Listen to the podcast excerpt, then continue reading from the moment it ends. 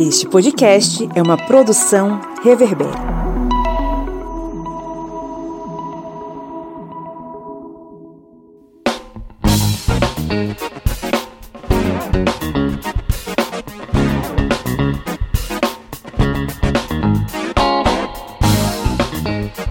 Olá, ouvintes! Está entrando no ar mais um episódio do seu podcast sobre as ciências humanas. É o podcast do Historiante. Aquele programete que caminha contigo lado a lado pelo vale da aflição, lutando contra a desinformação e as manifestações fascistas em seus diversos aspectos, lutando com as armas do conhecimento. Eu sou o Pablo Magalhães e estou aqui acompanhado dele, o homem que montou o seu soviete na beira do Rio São Francisco e de lá bebendo a água do Rio São Francisco, ele luta contra o capitalismo. Seu Kleber Roberto. E aí, pessoal, beleza? É, aqui tomando água do São Francisco, curtindo um pouco de calor, né? Calor, chuva, calor, chuva. O clima assim tá meio estranho ultimamente, mas estamos aí, levando a vida. E diretamente de Alfenas, ele, o homem que subiu correndo o prédio para conseguir chegar no seu apartamento a tempo de fazer a gravação, seu Felipe Monsanto. Bom dia, boa tarde, boa noite, meio suado, mas é bom falar aos ouvidinhos de vocês novamente. Ai, ai. E temos aqui o retorno de um amigo nosso, que é o Presley Vasconcelos. Oi, Presley. Olá, pessoal. Muito obrigado pelo convite. Prazer imenso estar aqui conversando com vocês. É bom, estamos aqui hoje reunidos para bater um papo sobre um tema que Kleber Roberto vem pedindo. É uma pauta que Kleber Roberto vem insistindo para a gente fazer. Kleber, não sei se agora virou ecossocialista, mas hoje é dia de a gente bater um papo sobre a economia verde, né? E a importância dela nesse momento em que o Brasil voltou para o cenário mundial. O Brasil sumiu, passou quatro anos aí escondido, na verdade, caminhando pelos porões do fascismo. E agora que a gente conseguiu resgatar o Brasil, a gente vai ter que lidar com tudo o que aconteceu, de, que foi colocado para debaixo do tapete. Enfim, estamos aqui para falar sobre a economia verde. Mas antes, vamos para alguns recadinhos rápidos. Primeiro de tudo, se você nos ouve, nos acompanha, gosta, acha a gente charmoso, todo final de semana tá coladinho lá ouvindo nosso podcast, você pode nos ajudar. Não só sendo apoiador, né? Claro, quando você começa a apoiar o historiante, tudo melhora, as coisas melhoram aqui pra gente mas você pode nos ajudar sem ser apoiador, né, Cleber Roberto? Você pode auxiliar aqui o historiante sem ser um apoiador. Você vai no seu app de áudio, no caso Spotify e o Apple Podcasts, e vai lá e dá cinco estrelas. É, a gente vai ser penta com vocês, cinco estrelas e além de dar essas cinco estrelas, que faz com que o historiante suba nos chats e seja mais indicado para mais pessoas, você vai, compartilha com seus amigos, bota no seu history lá no Instagram, na sua rede social. Tudo isso ajuda a divulgar a palavra do conhecimento aqui do historiante. Perfeito. Então bora para o nosso. Aproveita aí, Kleber, bora para o nosso giro de notícias. Sim, bora lá. Começando o que é economia verde. Entenda esse conceito e as críticas a ele. Atualmente, as notícias relacionadas à degradação do meio ambiente se tornaram comuns, sejam elas sobre o aumento do desmatamento na Amazônia, aumento da poluição nos grandes centros urbanos ou notícias relacionadas às ameaças de mudanças climáticas. Diante desse cenário, o Programa das Nações Unidas para Meio Ambiente, PNUMA, criou em 2008 a iniciativa Economia Verde, a qual foi popularizada pelo termo economia verde e aceita pela comunidade internacional. Brasil, economia verde e o futuro do saneamento básico. Em seu discurso de posse, Lula reiterou, após vencer as eleições, que o enfrentamento à emergência climática terá centralidade em seu governo que se inicia em 2023. O presidente eleito afirmou: vamos reindustrializar o Brasil, investir na economia verde digital, apoiar a criatividade dos nossos empresários e empreendedores. Como a economia verde poderá beneficiar o Brasil? É consenso entre especialistas que o Brasil se tornará uma potência ambiental se aproveitar bem o seu vasto patrimônio na área. Mas afinal, como se ganha dinheiro com recursos verdes? Um bom ponto de partida é o mercado de crédito de carbono. Segundo estimativas da Câmara do Comércio Internacional, a ICC Brasil, o segmento poderá trazer até 2030 2030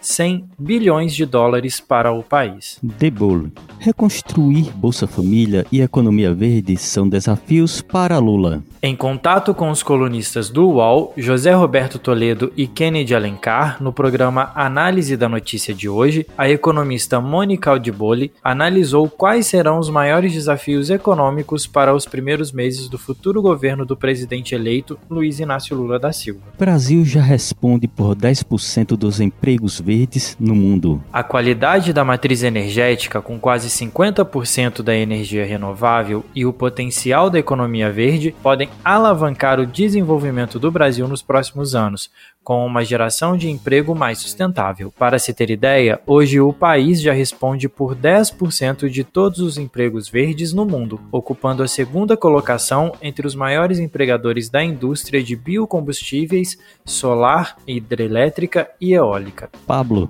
tá com você. É isso aí, vamos para nossa editorial.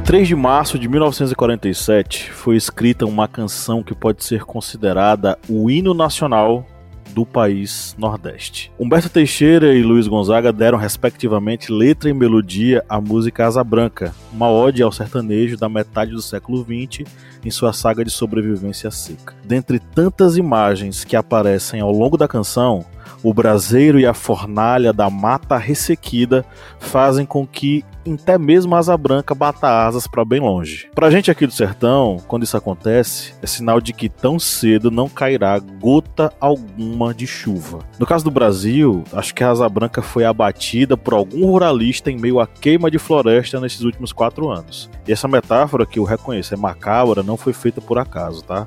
A área ambiental foi uma das mais atacadas pela atual gestão presidencial. Durante sua gestão, houve um aumento de 73% do desmatamento na Amazônia e a exploração do garimpo criminoso em áreas protegidas, entre muitas outras consequências nocivas. O Brasil sofreu um apagão de dados, fruto do desmantelamento dos órgãos que fiscalizavam o desmatamento ilegal, as ações de garimpeiros e a violência armada nas matas um caos meticulosamente pensado pelos bolsonaristas para beneficiar criminosos do campo. Em seu discurso de posse, o presidente eleito desse ano, Luiz Inácio Lula da Silva, reiterou que o enfrentamento à emergência climática vai ter centralidade em seu governo, que vai se iniciar ano que vem. E ele afirmou o seguinte: vamos reindustrializar o Brasil, investir na economia verde e digital, apoiar a criatividade dos nossos empresários e empreendedores. Essa proposta é ambiciosa e traz parâmetros socioambientais para o financiamento agrícola, algo que aponta para uma política agrícola e agrária moderna e conectada com as expectativas mundiais. O outro ponto tem a ver com a universalização do saneamento básico medida muito necessária, tendo em vista que 35 milhões de brasileiros não têm acesso à água tratada e mais de 100 milhões estão sem esgotamento sanitário. O que temos em jogo aqui são duas mentalidades bem distintas sobre como nos relacionamos com a natureza. Como os recursos naturais devem ser utilizados pela economia do país? Pelo que vimos até aqui, não é destruindo criminosamente nosso patrimônio ecológico. Nesse debate entrou em discussão a economia verde, um conceito que propõe tornar a economia que temos hoje em um modelo mais sustentável, com mais inclusão social, eficiência no uso dos recursos naturais, com consumo consciente de baixo carbono, entre outras medidas que ajudem a valorizar o meio ambiente. Alguns dos pilares dessa agenda são energias renováveis e acessíveis, redução de desigualdades, cidades e comunidades sustentáveis e ação climática. Bom, é, parece que depois de anos a Asa Branca voltou ao país e quando ela canta ai ai o povo alegre, mais alegre a natureza, como diria Gonzagão. Mas aí sempre há aquela dúvida, né? Será que dá para falar sobre economia verde e sustentável numa sociedade capitalista? A pergunta que eu falo para vocês é a seguinte: dá para ter esperança com a nova agenda socioambiental do Brasil nesse mandato Lula 3?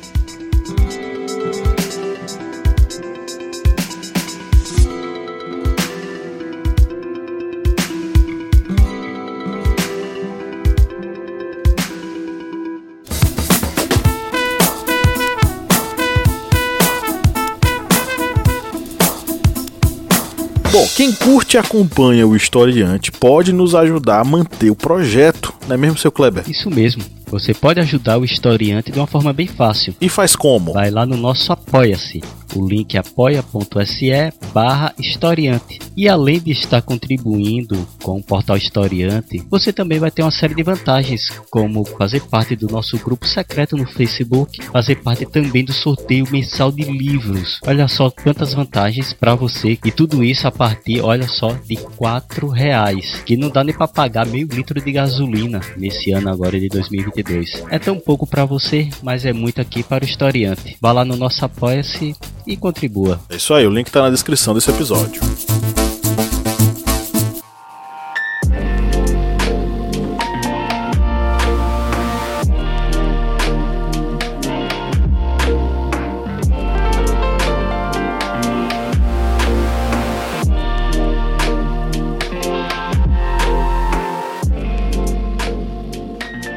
Rapaz, olha, eu acho que primeiro a gente tem uma pressão muito grande de fora, o que eu acho que é importante.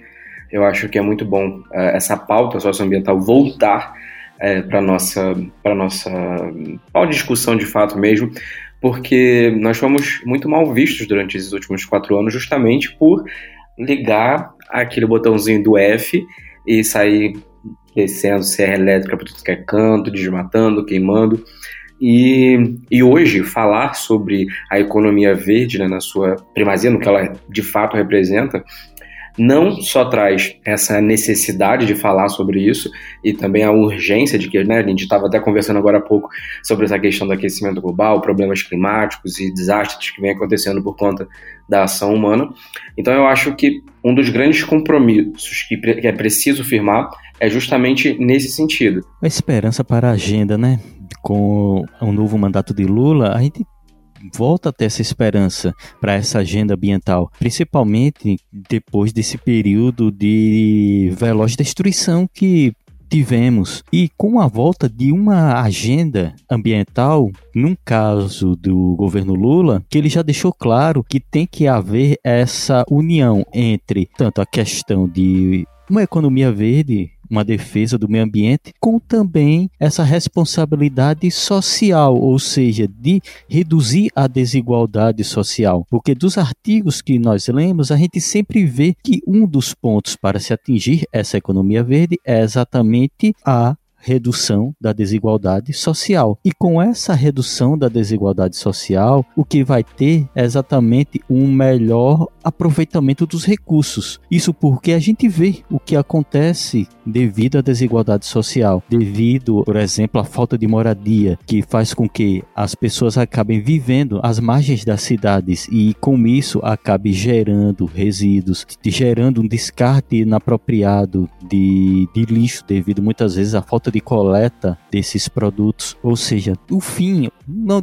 digamos, não fim, porque essa desigualdade social, infelizmente, é algo que tem que ser trabalhado a longo prazo, não vai ser resolvido em apenas quatro anos. Mas só com um governo que já vai olhar para o povo com essa visão de redução da desigualdade social e também com a defesa das questões ambientais, a gente já vê que sim, devemos ter esperança nessa agenda ambiental, já que vamos ver um governo que vai ter essas duas preocupações. Porque, como ele disse lá na COP27, tem que ser dois pontos que devem andar de mãos dadas: defesa do meio ambiente e redução da desigualdade social. Eu acho que a economia verde ela se torna, ela se torna muito importante, não a, além da questão da, da, da, da, da diminuição da desigualdade social, da questão ambiental, né?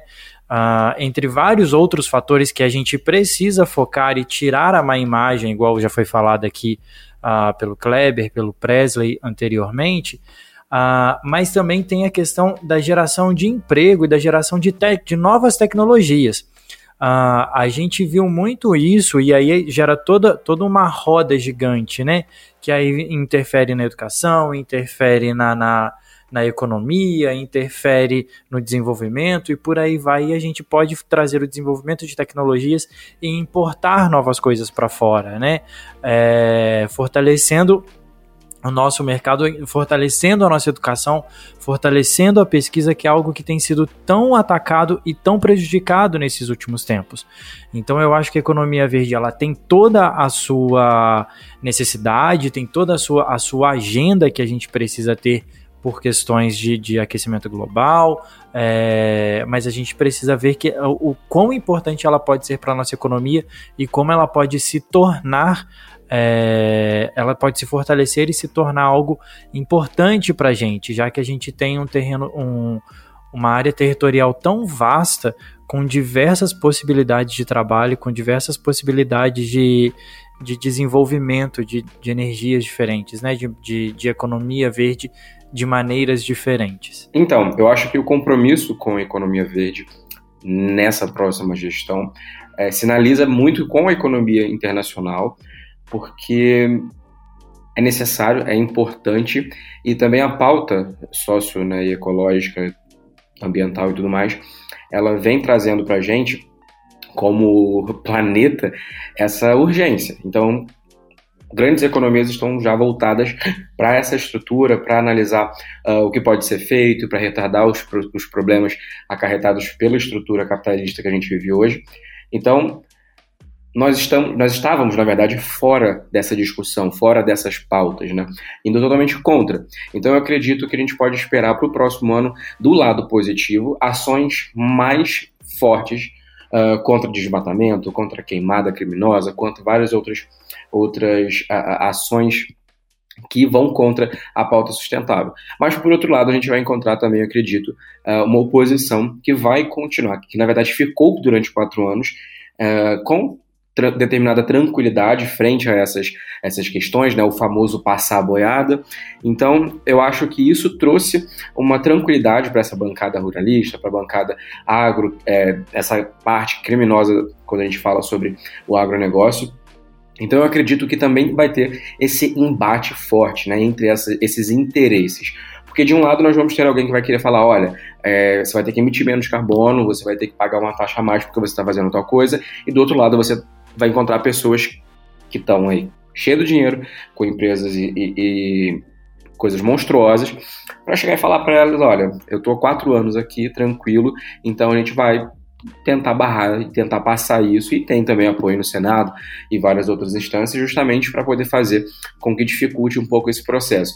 Então eu acho que é interessante a gente olhar por essa ótica de que é algo mais positivo para a economia verde, algo mais positivo porque a gente tem um governo que está tendo como prioridade isso, mas eu acredito que a gente vai encontrar alguns embates aí, algumas pedras uh, uh, no sapato pelo, por esse caminho é. pela frente. Essa luta política, eu particularmente acho que vai ser extremamente complicada, viu, bicho? Porque a gente. A nossa. A nossa Câmara de Deputados está mais reacionária, né? apesar de o governo Lula ter montado uma, uma coligação, uma coalizão de partidos que acaba dando para ele certa tranquilidade na hora de fazer as votações. Mas mesmo assim, é uma coisa de, de dar medo.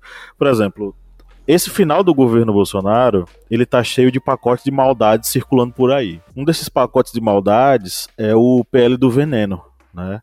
Esse PL do veneno tenta fazer com que a comercialização de agrotóxicos, agrotóxicos quase entrava a língua, agrotóxicos altamente perigosos, eles sejam comercializados sem restrição, sabe? Além da questão da revogação das regras de licenciamento ambiental, que são consolidadas desde 1980, desde a década de 80. Então, assim, é, a ideia que eles têm, inclusive, é alterar de forma radical o processo de demarcação de terras indígenas. São dois PLs para isso, é o PL 490 e 191, que eles estão querendo fazer essa votação aí no apagar das luzes do mandato do, do governo Bolsonaro. Claro que, assim, esse pacote de maldades, ele vem em contraste com todo o planejamento que está sendo feito do ponto de vista de resgate da questão ambiental no Brasil, né? A Marina Silva, ela encabeça todo um processo aí de recuperação socioambiental do país,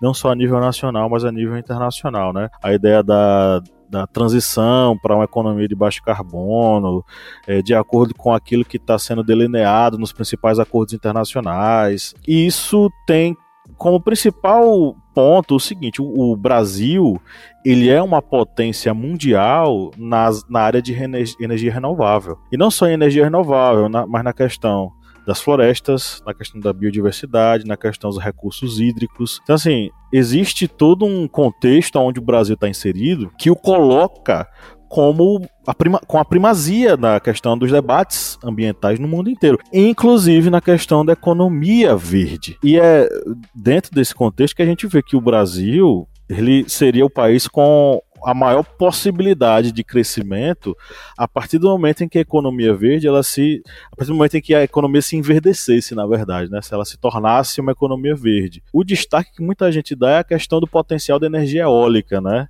No Nordeste, a gente tem parques eólicos em diversos estados, é, mas na Bahia, eu vou falar pela Bahia, que é minha, minha terra, existem diversos parques eólicos que já funcionam, mas a título ainda de experimento. É, ainda não foi feito um investimento pesado para que isso, de fato, a gente pudesse é, transicionar da, da energia é, das hidrelétricas para a energia eólica, né? Enfim, existe todo um contexto que coloca o Brasil como essa potência é, possível potência futura da economia verde, né? Só que eu particularmente enxergo um entrave nisso tudo aí. É a nossa própria organização enquanto país baseado num sistema capitalista de exploração da natureza.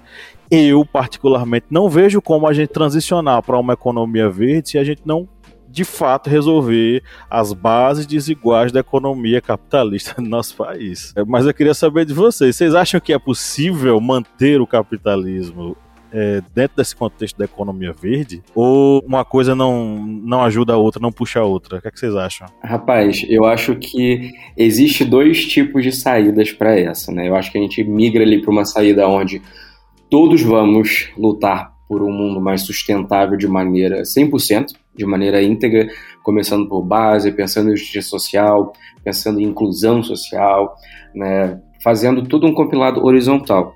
E de outro modo, também, né, do outro lado, tem essa concepção da economia verde que vem como uma espécie de falsa solução para os problemas ambientais, né? Que é fazer com que haja, por exemplo, uma, um mercado de compensação.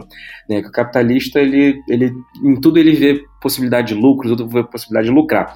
Então, hoje, por exemplo, você tem essa a proposta do greenwashing, né? que você consegue fazer algumas coisas ali, e aí você reduz o imposto ali. É aquela destruição consciente, né? É assim, eu estou te matando aqui, mas eu estou pagando para alguém é, passar uma peneira na, num rio ali na frente, sabe? Então, acaba se gerando um novo mercado né, que, por exemplo, sei lá, mercado de plantadores de árvores. Então eu acho que tem também essa estrutura que no final das contas não modifica a dinâmica capitalista que a gente vive hoje, né? Então, ainda assim a gente vai estar vivendo na base do lucro, ainda assim a gente vai estar vivendo na base da exploração, e a gente deixa de resolver um problema. É como se você estivesse tomando Dorflex com uma dor de cabeça onde a causa não é apenas um cansaço, apenas uma dor cotidiana, é algo muito mais profundo. Então, ao invés de você se passar por um tratamento de fato para resolver as bases, você faz o quê? Você toma um Doflex ali, passa um gelol no joelho, mas não vai fazer uma fisioterapia. Então é mais, mais ou menos isso. Então, enquanto a gente não conseguir mudar a dinâmica, a forma como a gente produz e ficar individualizando os problemas, acho que a gente não sai dessa, desse patamar que a gente está. Porque para chegar para fazer uma propaganda na televisão, mandando a pessoa é, desligar, fechar o registro na hora que vai escovar os dentes, é maravilhoso. Todo mundo a, a, cresceu aqui com a mãe falando: não, você não é sócio da companhia de energia, é, fecha, essa, fecha, essa, luz e não sei o que, que não sei o que lá. Todo mundo cresceu ouvindo isso. Só que ninguém fala, por exemplo, quanto que o agronegócio está gastando de água, quanto que a água produzida no Brasil vai majoritariamente. Enquanto você desliga o seu chuveiro, a mangueira do, do agronegócio está aberta, né? Exatamente. Então, assim, você individualiza problemas que são muito maiores do que a gente no coletivo, sabe? Então, você joga para essa questão, que é fundamento da, da, dessa ótica neoliberal aí da galera, de falar com que o problema é você porque você está tomando banho de 10 minutos. Então, reduza teu banho para 7, que você vai salvar o planeta. Enquanto isso, está água jorrando no agronegócio, enquanto as, as indústrias estão fazendo uso de água de maneira criminosa, não, não, ninguém se preocupa com saneamento, com tratamento de água. Então, eu acho que tem que ser uma mudança estrutural, sabe? Então, eu acredito que para fazer uma mudança a longo prazo, sustentável, como o nome diz, eu acho que precisa se mover muito mais do que apenas ter o compromisso com o verde sabe? É mudar a forma de produção, porque senão vai para mim não adianta de muita coisa a gente falar que ah não vamos usar então é, eco bag, poxa lindo, maravilhoso, mas tá como é que está sendo produzido o que está dentro da eco bag? Porque do contrário não adianta de nada, a gente só vai estar tá fazendo, se enganando, né? A gente vai estar tá, literalmente é, chupando bala com, com, com plástico. para não falar outra coisa. E o capitalismo ele tem uma questão que ele, prom ele promove o, o gasto desnecessário, né? Então, assim, eu acho que precisaria muito de uma maior conscientização, de, um, de uma mudança né, de modelo de capitalismo, até para que se houvesse uma maior economia. E até pelo que o Presley estava falando na questão do agronegócio, ah, para essa agenda verde que a gente que está sendo proposta, que pode ser proposta né, para mudança aí a partir do governo Lula, o agronegócio é, uma, é um, uma, um segmento que vai trazer muito problema, porque ele não está preocupado com isso. Ele está preocupado em derrubar, em derrubar árvore, produzir gado, produzir as coisas. Então, é, eu acho que o modelo de capitalismo que a gente tem, a forma de consumo e, o, e essa questão do agronegócio, do consumismo, né, da, da de derrubar a floresta para poder cada vez produzir mais, é muito prejudicial e isso pode trazer muitos problemas para a gente daqui para frente.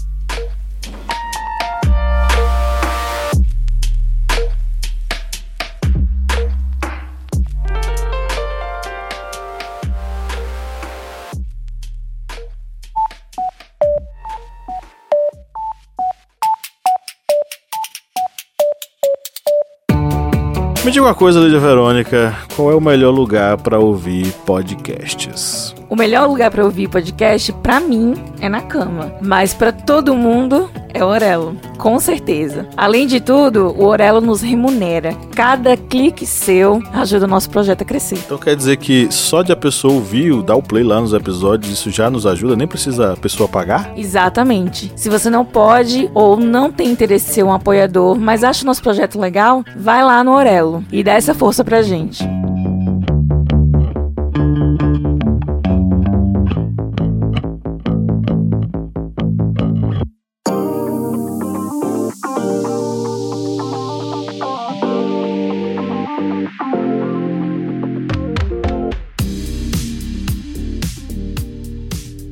Economia verde e o capitalismo acho bem complicado ambos andarem de mãos dadas, vamos dizer assim, porque dentro do capitalismo vai haver essa, digamos, pregação do consumo constante. Isso porque o capitalismo precisa do consumismo para sobreviver. E fazendo isso, vai acabar acarretando no consumo dos recursos naturais de forma descontrolada para conseguir arcar com essa necessidade de sobrevivência do capitalismo. E isso vai de encontro ao que prega a economia verde, que é a manutenção dos recursos naturais e a reutilização. Quando falamos, por exemplo, é, como Presley falou sobre a questão da ecobag, não adianta ter a ecobag se você acaba pregando que tem que consumir muito. Não adianta ter a ecobag, como ele bem disse, e você colocar várias coisas dentro ali da bolsa que acabem acarretando mais resíduos para a natureza. Sacolas plásticas, é, embalagens de isopor, embalagens daquele é, papel laminado, muitas coisas que acabam muitas vezes não sendo recicladas e vão para o lixo. Isso porque o capitalismo prega esta necessidade de consumo excessiva. Eu vou sequestrar um termo dos coaches aqui e vou fazer uma provocação. é, eu, na minha humilde opinião, eu acredito que isso que o Kleber falou é muito importante, mas eu puxo uma etapa atrás, né, o ponto zero, que eu acho que é o ponto da da busca pelo lucro exacerbado pela acumulação de capital excessiva, né? Que eu acho que tudo está dentro de uma cadeia que vai gerar nisso que ele acabou de explicar muito bem, que é a questão do consumo. Nós somos é, ensinados a consumir o tempo inteiro e esse, consu esse consumo é, excessivo, ele vem de cima. ele cria uma demanda, né? Uh, eu também, antes que fale, ah, comunista de iPhone, também uso iPhone, mas a Apple, por exemplo, eles não estão ofertando para gente o produto mais atual.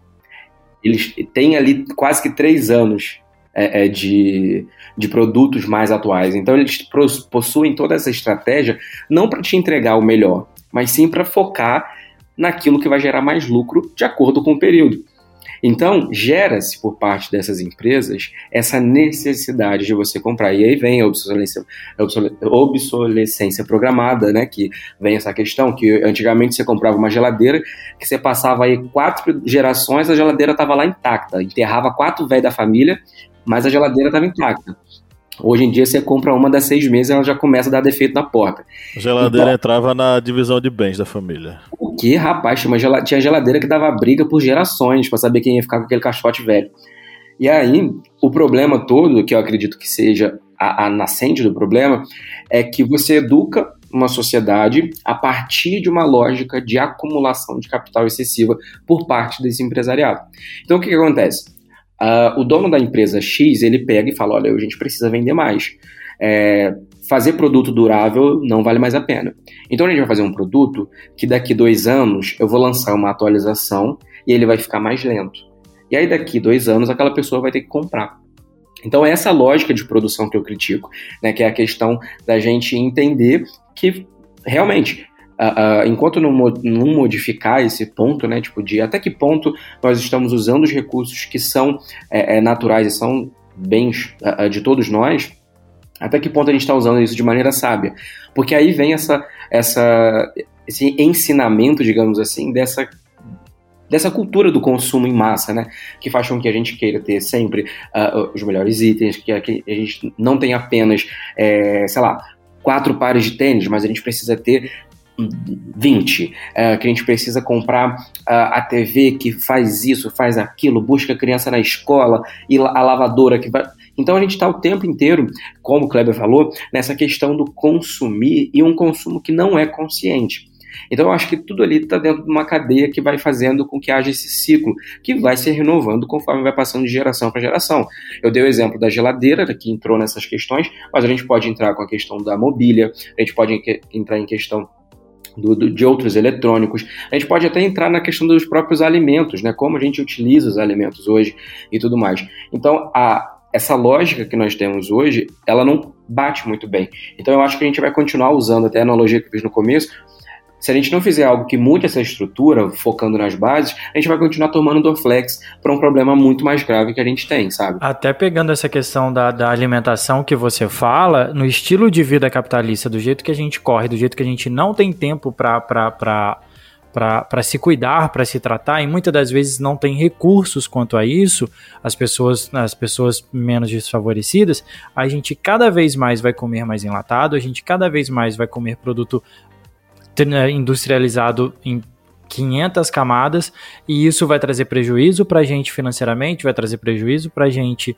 na saúde, desencadeia várias outras coisas que né, atrapalham, acumulam o capitalismo e atrapalham que a gente possa pensar no desenvolvimento e pensar em alguma coisa para melhoria da, da para diminuição do capitalismo e do consumo. Só essa conversa aí sobre alimentação já dá um episódio em separado do podcast, sabe? Olá, ouvintes do podcast O Historiante. Meu nome é Carlos Vicente, eu sou engenheiro florestal e tenho trabalhado muito com políticas públicas ligado ao tema da Amazônia, mudanças climáticas. A minha expectativa, né, e eu acho que de várias pessoas que atuam nesse campo, é que uh, o novo próximo governo, né, que vai assumir agora dia 1 de, de janeiro, é, deverá dar um impulso é, importante nesse tema da economia verde, especialmente porque durante a campanha eleitoral e posteriormente a ela, é, por exemplo, na Conferência das Nações Unidas sobre Clima, na COP27, né, agora no Egito, que aconteceu agora em novembro, o presidente reafirmou seu compromisso com essa agenda, anunciou inclusive ações muito fortes, compromissos fortes em relação ao combate ao desmatamento da Amazônia, dos demais biomas e toda uma linha de incentivos para o desenvolvimento que considera a questão climática, né, é, no sentido de avançar na economia de baixo carbono, ou seja, nas atividades que geram, geram emprego, geram renda, estimulam a inclusão social, mas isso sendo feito da perspectiva não mais predatória, né? O por não mais predatório, a gente entende que é a, a, não é necessário continuar é, desmatando, produzindo devastação, contaminação ambiental e ampliando as emissões de gases de efeito estufa na atmosfera que aceleram né, e agravam o problema do aquecimento global, porque isso pode ser feito utilizando energias renováveis, incentivando a ampliação ainda mais das, da produção de energias com fontes renováveis, pode ser também feito através da bioeconomia, em relação ao uso adequado das florestas, dos biomas, a redução é, das emissões oriundas da agricultura, né? Existem várias tecnologias, a própria Embrapa já desenvolveu. Então, esse compromisso que foi expresso pelo, pelo candidato e, e, e, e o candidato Lula e posteriormente a sua, a sua eleição, é, já como presidente eleito, isso é muito positivo, porque aponta para o Brasil, para a sociedade brasileira, uma perspectiva mais contemporânea de um desenvolvimento em que a gente não precisa continuar ampliando, agravando a crise climática nem a degradação ambiental. Obviamente que, do ponto de vista da ciência, da tecnologia, existem muitas respostas para isso. O grande desafio é implementar isso ao nível no campo das políticas públicas, na articulação com a sociedade civil, com o setor empresarial.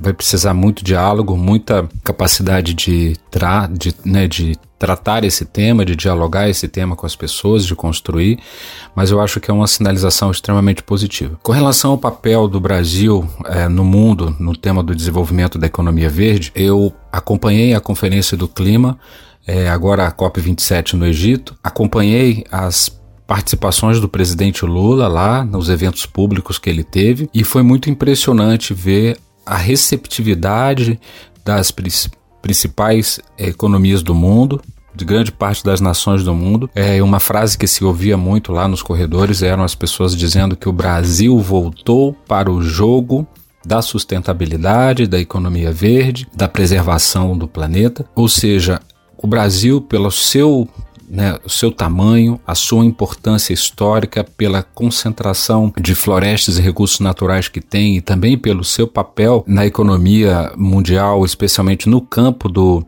da produção de alimentos, né?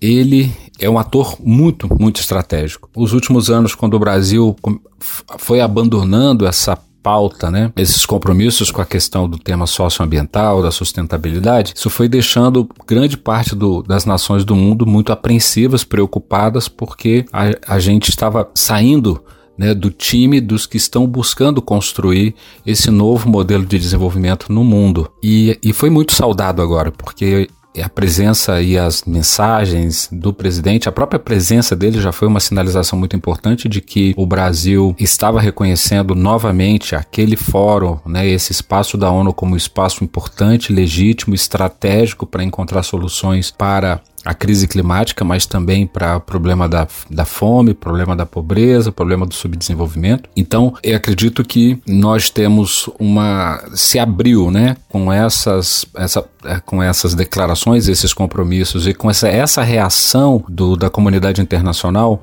um espaço muito favorável para o, para o, o, exercício do, próximos anos, para o exercício do governo do presidente Lula. Essas essas declarações elas foram grande parte delas acompanhadas com ofertas de solidariedade, de apoio, de cooperação. Então, existe uma possibilidade muito expressiva de o Brasil captar muitos recursos de doações, atrair investimentos privados, atrair é, cooperação técnica, científica de vários países do mundo para nos ajudar a conseguir superar enfrentar esse desafio né, de estabelecer de fato uma economia verde de baixo carbono no Brasil e deixando para trás de uma vez por todas essa ideia do século XX de que é preciso destruir as florestas, os biomas para produzir, para poder gerar economia. Então eu acredito que isso tudo, é, como eu mencionei antes, né, dependerá muito da capacidade de implementação, da capacidade de negociação, a capacidade de é, sair né, do discurso para a prática, mas sem dúvida nenhuma sinaliza um, um momento muito positivo para o Brasil. Na agenda socioambiental, nessa agenda da economia verde, né, a gente, você observa que o, o presidente criou uma equipe de transição composta por grandes nomes, né? Eu destaco desse grupo a presença, por exemplo, da ex-senadora e ex-ministra do Meio Ambiente, Marina Silva, que inegavelmente é uma pessoa de enorme compromisso com essa agenda e que também trouxe também para esse grupo da transição profissionais né, especialistas brasileiros de altíssimo nível, como por exemplo João Paulo Capobianco, que foi secretário executivo e foi secretário de biodiversidade na época da gestão dela no Ministério do Meio Ambiente, e o Tasso Azevedo, que coordena o MAP Biomas, né, e uma série de outras iniciativas que tem, que tem acontecendo no Brasil, mas especialmente essa iniciativa brilhante, premiada, que é do mapeamento da cobertura vegetal do Brasil, da, da cobertura das, da, da, questão hídrica, e fazendo isso num trabalho em rede, com articulações com organizações da sociedade civil, empresas de tecnologia, organizações locais, instituições públicas. Então, esse time, né? É, unido com representantes também da sociedade civil, dos movimentos dos, dos extrativistas, dos povos indígenas, junto também com é, as organizações como Observatório do Clima, as redes, né, como Observatório do Clima, como é, o Projeto Amazônia 2030 e várias outras organizações, Conselho Nacional de Seringueiros, ou seja, existem Instituto Clima e Sociedade, né, uma série de organizações importantes que estão unidas que são um grupo né, bastante representativo dessas agendas, né? Então é isso. Eu acredito que trago uma expectativa de, de, de bastante é, de esperança. Acho que os sinais até agora são muito muito promissores e obviamente que temos que seguir acompanhando, né, contribuindo, acompanhando, tecendo críticas construtivas e, e, e oferecendo também é, a contribuição para a implementação e para a superação desses desafios, sempre com, mas com uma um sentimento também de esperança e de construção. Acho que o Brasil agora vive, vai viver um momento muito importante de reconstrução. Precisaremos reconstruir as políticas no campo social, política de educação, as políticas de, de cultura, saúde, né, que tem, tem, tem, tem tido enormes prejuízos nessa área, a política ambiental, a política em, em todas, as, todas as diferentes áreas, né? E por fim eu quero falar assim que em relação à, à política internacional, o Brasil tem todas as condições agora para recuperar o protagonismo importante nas relações internacionais que se traduzem sempre que o Brasil melhora, amplia sua credibilidade internacional e isso se reflete em mostrar um país com um melhor ambiente para o desenvolvimento, para os investimentos e, e, e atrás de tudo isso vem emprego, renda, é, geração de novas oportunidades para o conjunto da população e também estabilidade, mais estabilidade do ponto de vista macroeconômico, né? E com isso uma, melhores condições para que a sociedade e a economia como um todo funcione. É isso. espero ter contribuído e estamos sempre à disposição. Um grande abraço.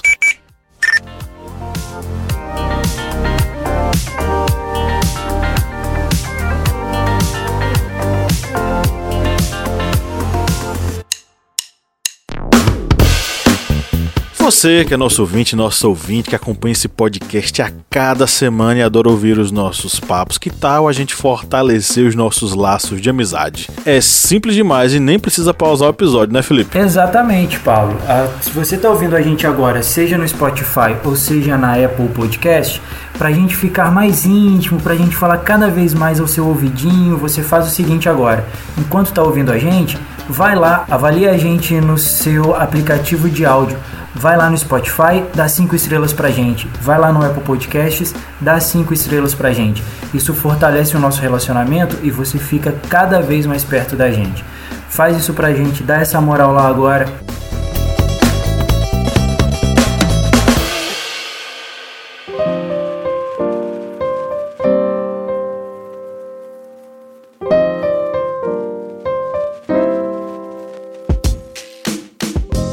As nossas indicações. Chegamos aqui na área da nossa curadoria cultural. Para você que nos ouve a cada semana, que tá aí nesse final de semana, né, curtindo o historiante e acompanhando esse bate-papo, é o momento de a gente su sugerir para você algumas coisinhas para você assistir, ler, ouvir, acompanhar que a gente tá também acompanhando, né? Essa curadoria cultural é um oferecimento dos nossos aos nossos apoiadores, né, Felipe Monsanto? Exatamente, como diria nossa querida Lídia Verônica, dos nossos cristalzinhos. é, e se a gente tá aqui é pensando em vocês e agradecendo o apoio de vocês uh, na nossa luta contra o fascismo e contra a ignorância. Uh, eu vou escolher três apoiadores nossos aqui para que a gente possa dedicar as indicações de hoje. E eu vou pegar aqui ele que a gente citou aqui em off, meu querido amigo Arley Barros, uh, o Eduardo dos Santos Silva e o Frederico Januzzi. Uh, vou mandar um abraço para esses três e vou dedicar as indicações de hoje para esses três cristalzinhos nossos aí. Arrasou! Bom, é... E aí, galera, o que, é que vocês têm para sugerir para os nossos ouvintes? Eu queria Quem protestar aqui que, o, que, o, que o, o Presley ele já entrou no nosso esquema, tá? De roubar a indicação dos outros. Oxe, ah, eu, eu. Não, ah, ah, ó, quem, gente... como, tal como tal, tal, dizem os coaches, quem chega cedo bebe água fresca. Nós, e da última vez roubaram o meu Ruptura. Eu falei assim: vou botar Ruptura. Na última vez que eu participei, pegaram Ruptura na minha frente. Eu falei assim: ah, hoje não. Falei, hoje eu vou chegar primeiro. Cheguei primeiro. Eu, pra ela eu foi o primeiro a colocar as indicações, viu? Foi o primeiro. Não, eu mandei o link para ele eu mandei o link para ele enquanto eu tava explicando. Ele pegou e falou assim: Eu sou mais ligeiro dessa vez. Já fui, já coloquei minha indicação. Fui lá, olhei, peguei e falei assim: Rapaz. Eu não sabia se vocês iam falar de economia, de dica para casa, de água sanitária ou de abacaxi. Eu já cheguei colocando lá meu negócio. Falei assim: Já vou fazer minhas indicações pra não ficar sem, porque os caras são ligeiros. Eu danado, roubou minha indicação ainda também. Eu roubei a sua antes, agora tá, tá um a um, tá? Tá chuva um um. trocado, chuva trocado. No podcast com a Marina Silva, vocês me chamam, que aí eu vou. A gente vê quem vai tirar esse do 1 a 0 Pronto. aí vem a Marina entrar no jogo, entendeu? E ela rouba de vocês dois. eu vou fazer as minhas indicações aqui, então. Uh, a minha indicação para assistir essa semana, eu vou indicar só um filme, porque eu achei que eu assisti o filme no final de semana Uh, e eu assisti ele duas vezes porque eu achei um filme extremamente complexo, extremamente profundo e ele tá muito lindo. Uh, a, Jennifer, a Jennifer Lawrence ela volta, né, né? Tinha muito tempo que ela não atuava e ela tá no filme Passagem, que tá na Apple Plus e conta a história de uma mulher que volta da guerra. É, e ela volta para casa da mãe dela, tudo da família e mostra muito a solidão dela dentro de casa. Ela a gente já viu muito, muito filme, a gente já viu muita coisa sinalizando, né, pessoas que retornam da guerra com traumas, algumas coisas assim, mas o trauma dela é a família. É a, a, ela se sente deslocada naquele meio e ela começa a desenvolver amizade com outro cara que não tem nada a ver com ela e ela encontra nele o apoio que ela precisa e aí vai todo o desenrolar do filme que traz diálogos maravilhosos assim ó sensacionais e o filme ele é muito lindo ele, ele é muito delicado mas ele é muito forte e profundo então eu vou indicar esse, esse filme, Passagem da Apple Plus. E fazendo até um adeno, eu já, eu já até fiz uma outra indicação aqui. Ele me lembrou muito um livro que eu indiquei aqui um tempo atrás, chamado Uma Tristeza Infinita que também trata no, no, no, de pessoas que saíram do, do pós-guerra, na Segunda Guerra Mundial, na verdade, e são pessoas que lutaram a guerra e que têm problemas com isso, tudo. E, e o filme A Passagem, o filme Passagem me lembrou muito a esse livro. Então fica de dica aí o filme para o final de semana. De música, na semana passada saiu aí o a nossa a nossa como é que fala do Spotify, a nossa retrospectiva 2022 do Spotify. E um top 5 ali meu não contava com nada mais, nada menos que Los Hermanos. Ah, e a primeira, a música que eu que mais novidade. ouvi esse ano. Que novidade! E a música que eu mais ouvi esse ano é a música que eu vou indicar novamente aqui, que é De Onde Vem a Calma, que tem uma letra maravilhosa. Eu sou completamente apaixonado por essa música. Tem uma frase dela tatuada em mim. É... Eu acho assim, essa música é sensacional, é a música da minha vida, assim, praticamente. E também tinha muito tempo que eu não falava da voz adocicada, da voz gostosinha de Cell. E vou indicar uma música da Cell chamada Malemolência, aquela voz sensual, entendeu? Assim, ó, maravilhosa para você ouvir assim, a meia luz, tomando uma taça de vinho, entendeu? Então vai aí as minhas indicações. Malemolência da Cell e De Onde Vem a Calma do Los Hermanos. Eu vou indicar um filme que está na Netflix, que é um que é o filme Nada de Novo no Front, que ele é baseado no livro de Eric Maria Remarque, que fala sobre a fase final da Primeira Guerra Mundial, e isso pela visão dos alemães. E é a terceira versão deste mesmo livro, que já teve a versão de 1930 e um na década de 1970. E essa versão atual, ela foi lançada agora em 2022. Semana que vem vai ter, semana que vem vai ter minipédia sobre esse filme, né? Isso mesmo, Pablo. A gente vai fazer um, uma minipédia.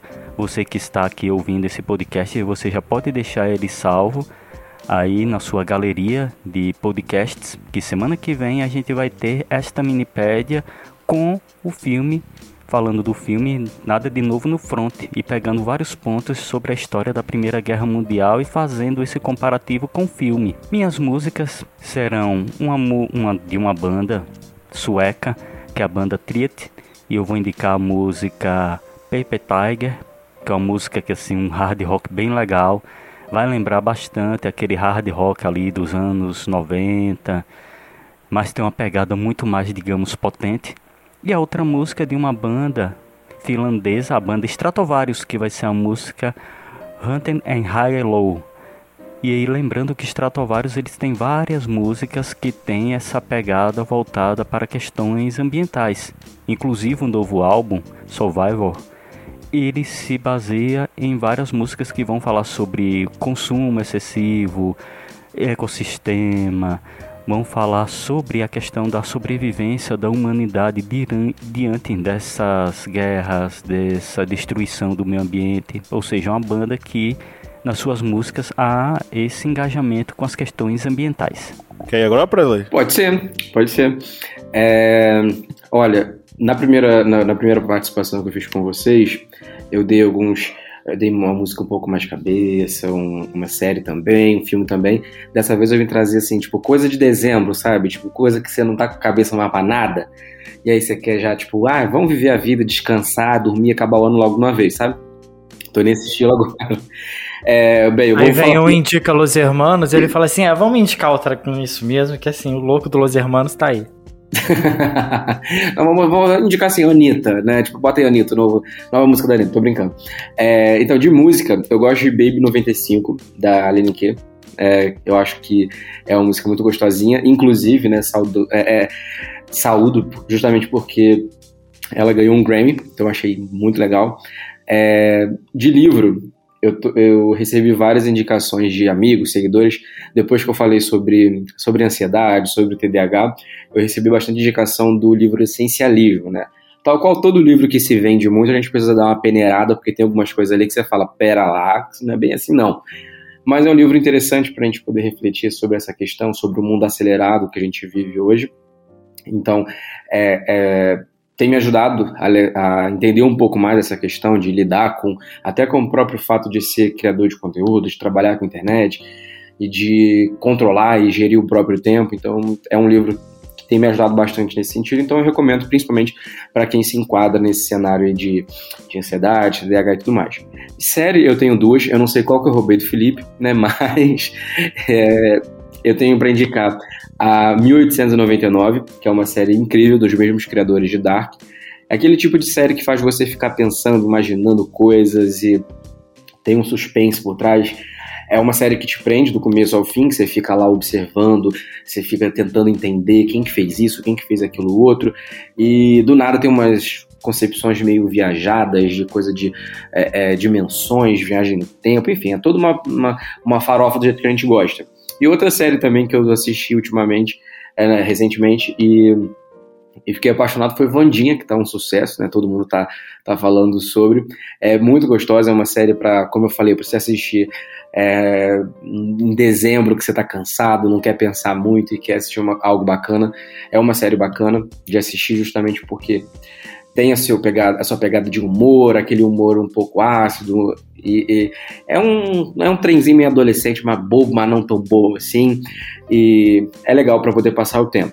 E de filme, eu tenho para recomendar uh, os dois filmes da Enola Holmes, né, que é baseado na história de Sherlock Holmes, que diga-se de passagem que eu sou fã, e saiu recentemente o segundo filme, né, e eu acho muito bacana que os filmes em si, eles, eles conversam entre eles, e em várias histórias também correlatas. Então, quem gosta da história de Sherlock Holmes vai pegar bastante é, detalhes, bastante. Uh, como chama? Crossover, né? Que eu acho que fala uh, quando uma coisa conecta com a outra. É um filme, é um filme bacana para você assistir tipo, no final de semana, numa, numa sexta-feira à noite.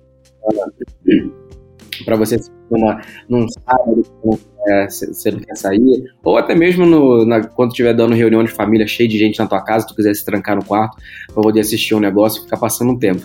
São, são dois filmes aí bem legais que eu trago como, como indicação, que pelo menos eu gostei muito, né? Não sei se, se, se a galera vai gostar, mas se não gostar também, tem vários outros pra assistir, né? é, Enola Holmes é ótimo. É ótimo, os dois filmes são muito bons. Fantástico, gosto muito. Inclusive, você falou em Sherlock Holmes, eu lembrei aqui que eu sempre gostei muito de Sherlock Holmes e eu ganhei um presente há alguns anos que foi um box com todas as histórias do Sherlock Holmes, né? Um box especial Nossa. do Conan Doyle. É o box presente... que tem que é amarelo, azul, vermelho e verde? Acho que é esse mesmo. Eu ganhei ele de amigo oculto agora. Arrasou. Eu ganhei Sensacional. Do... Eu ganhei de uns alunos eu... meus, bicho. Chegou o meu aniversário, eles me deram esse box de presente. Que massa, cara. Ganhei no amigo aí... oculto do trabalho. Cara, é pra fala... agradar gregos e troianos. Eu queria só deixar um recado. Se a gente tem, por acaso, eu acho muito difícil. Mas se a gente tem ouvintes, entre aspas, patriotas, é, eu acabei de ver aqui um vídeo de uma mulher fazendo um, uma blusinha com a bandeira do Brasil e indo pra manifestação pro Bolsonaro. Gente, por lei, a bandeira do Brasil não pode ser utilizada para fazer peças de roupa, tá? Isso é ilegal. Isso vai contra as normas de utilização e de respeito à bandeira nacional. Então, patriotas, sejam patriotas, pô. Não façam. Não peguem a bandeira e façam de qualquer jeito, não, viu? Enfim. É... Inclusive, desculpa te cortar, eu não sei nem até que ponto isso é verdade ou não, mas me falaram que, inclusive, você não pode nem é, entrar em alguns estabelecimentos é, enrolado na bandeira. Né? Isso. Né? A bandeira, a bandeira não pode ser utilizada como toalha, seja toalha de banho ou toalha de mesa. Sim. Ela não pode ser utilizada como adap é, é, não, não, pode ser adaptada como peça de roupa, seja qual for o né? tipo, acessório, nada disso. Bandeira do Brasil é bandeira do Brasil. É o pavilhão nacional, pô. E os patriotas estão assim, então, é, enfim. Pegando a bandeira no tabaco, não tô nem com nada. Pois é, justamente, justamente. Bom, vou fazer minhas indicações aqui rapidamente para encerrarmos o nosso episódio. É, bicho, eu terminei de assistir o documentário lá do Globoplay, A Flor de Lis Questiona ou Adora. É, e algumas coisas eu é, aprendi outras coisas eu tive mais certeza. Uma dessas coisas que eu tive mais certeza foi de que é, o processo de mercadorização da fé evangélica nos anos 2000 foi uma coisa assim absurda, mas tão absurda que gerou as bases para o fortalecimento do fascismo na década de 2010. É, alguém precisa fazer um trabalho sobre isso, não serei eu, porque eu acho que eu vou vou pendurar minhas chuteiras de historiador qualquer dia desse. Vou ficar só como professor de história. Mas é um tema de pesquisa histórica é fantástico, sabe? Como esse processo nos anos 2000 de mercadorização gerou fascismo nos anos 2010 e gerou todo esse fanatismo em torno dessas, dessas estrelas gospel. A Flor de Lis é uma delas. É um documentário muito bom, fantástico. Inclusive saiu um episódio extra hoje. Foi hoje foi semana passada? Não sei. Eu vou assistir. Logo que terminar esse episódio, eu vou assistir para complementar essa série que eu que eu gostei bastante. Foi muito bem feita. É... Para a nossa playlist, eu vou sugerir duas musiquinhas. Uma delas é de uma cantora japonesa que eu gosto muito, que é a Emi. A música é Polaris. É, ela tem uma voz diferente. Ela teve um problema nas cordas vocais que ela perdeu a voz por um ano. E quando voltou a voz dela, ficou uma voz meio rouca, que ficou bem diferente das cantoras japonesas é, de, mai de maior sucesso. E isso fez com que ela tivesse uma voz única. Então, você ouvir a Amy cantando é, é, é, totalmente diferente das cantoras nipônicas. E talvez por isso eu goste, eu goste ainda mais dela, né? Ela tem um estilo bastante alternativo. Polaris, da Eme. Ela canta, inclusive, eu não sei se vocês gostam de anime, bicho. Eu gosto muito de anime. Tem um que eu gosto bastante que é Fate Stay Night Unlimited Blade Works. Ela canta a música de abertura, que é fantástica. Brave Shine. Fica Polaris, e fica uma música do Jorge Drexler, o nosso cantor uruguacho preferido. El dia que estrenaste el mundo.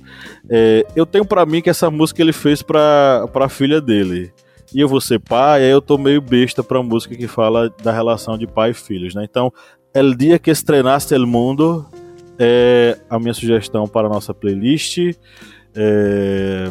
Inclusive você que está nos ouvindo, tá chegou aqui pela primeira vez.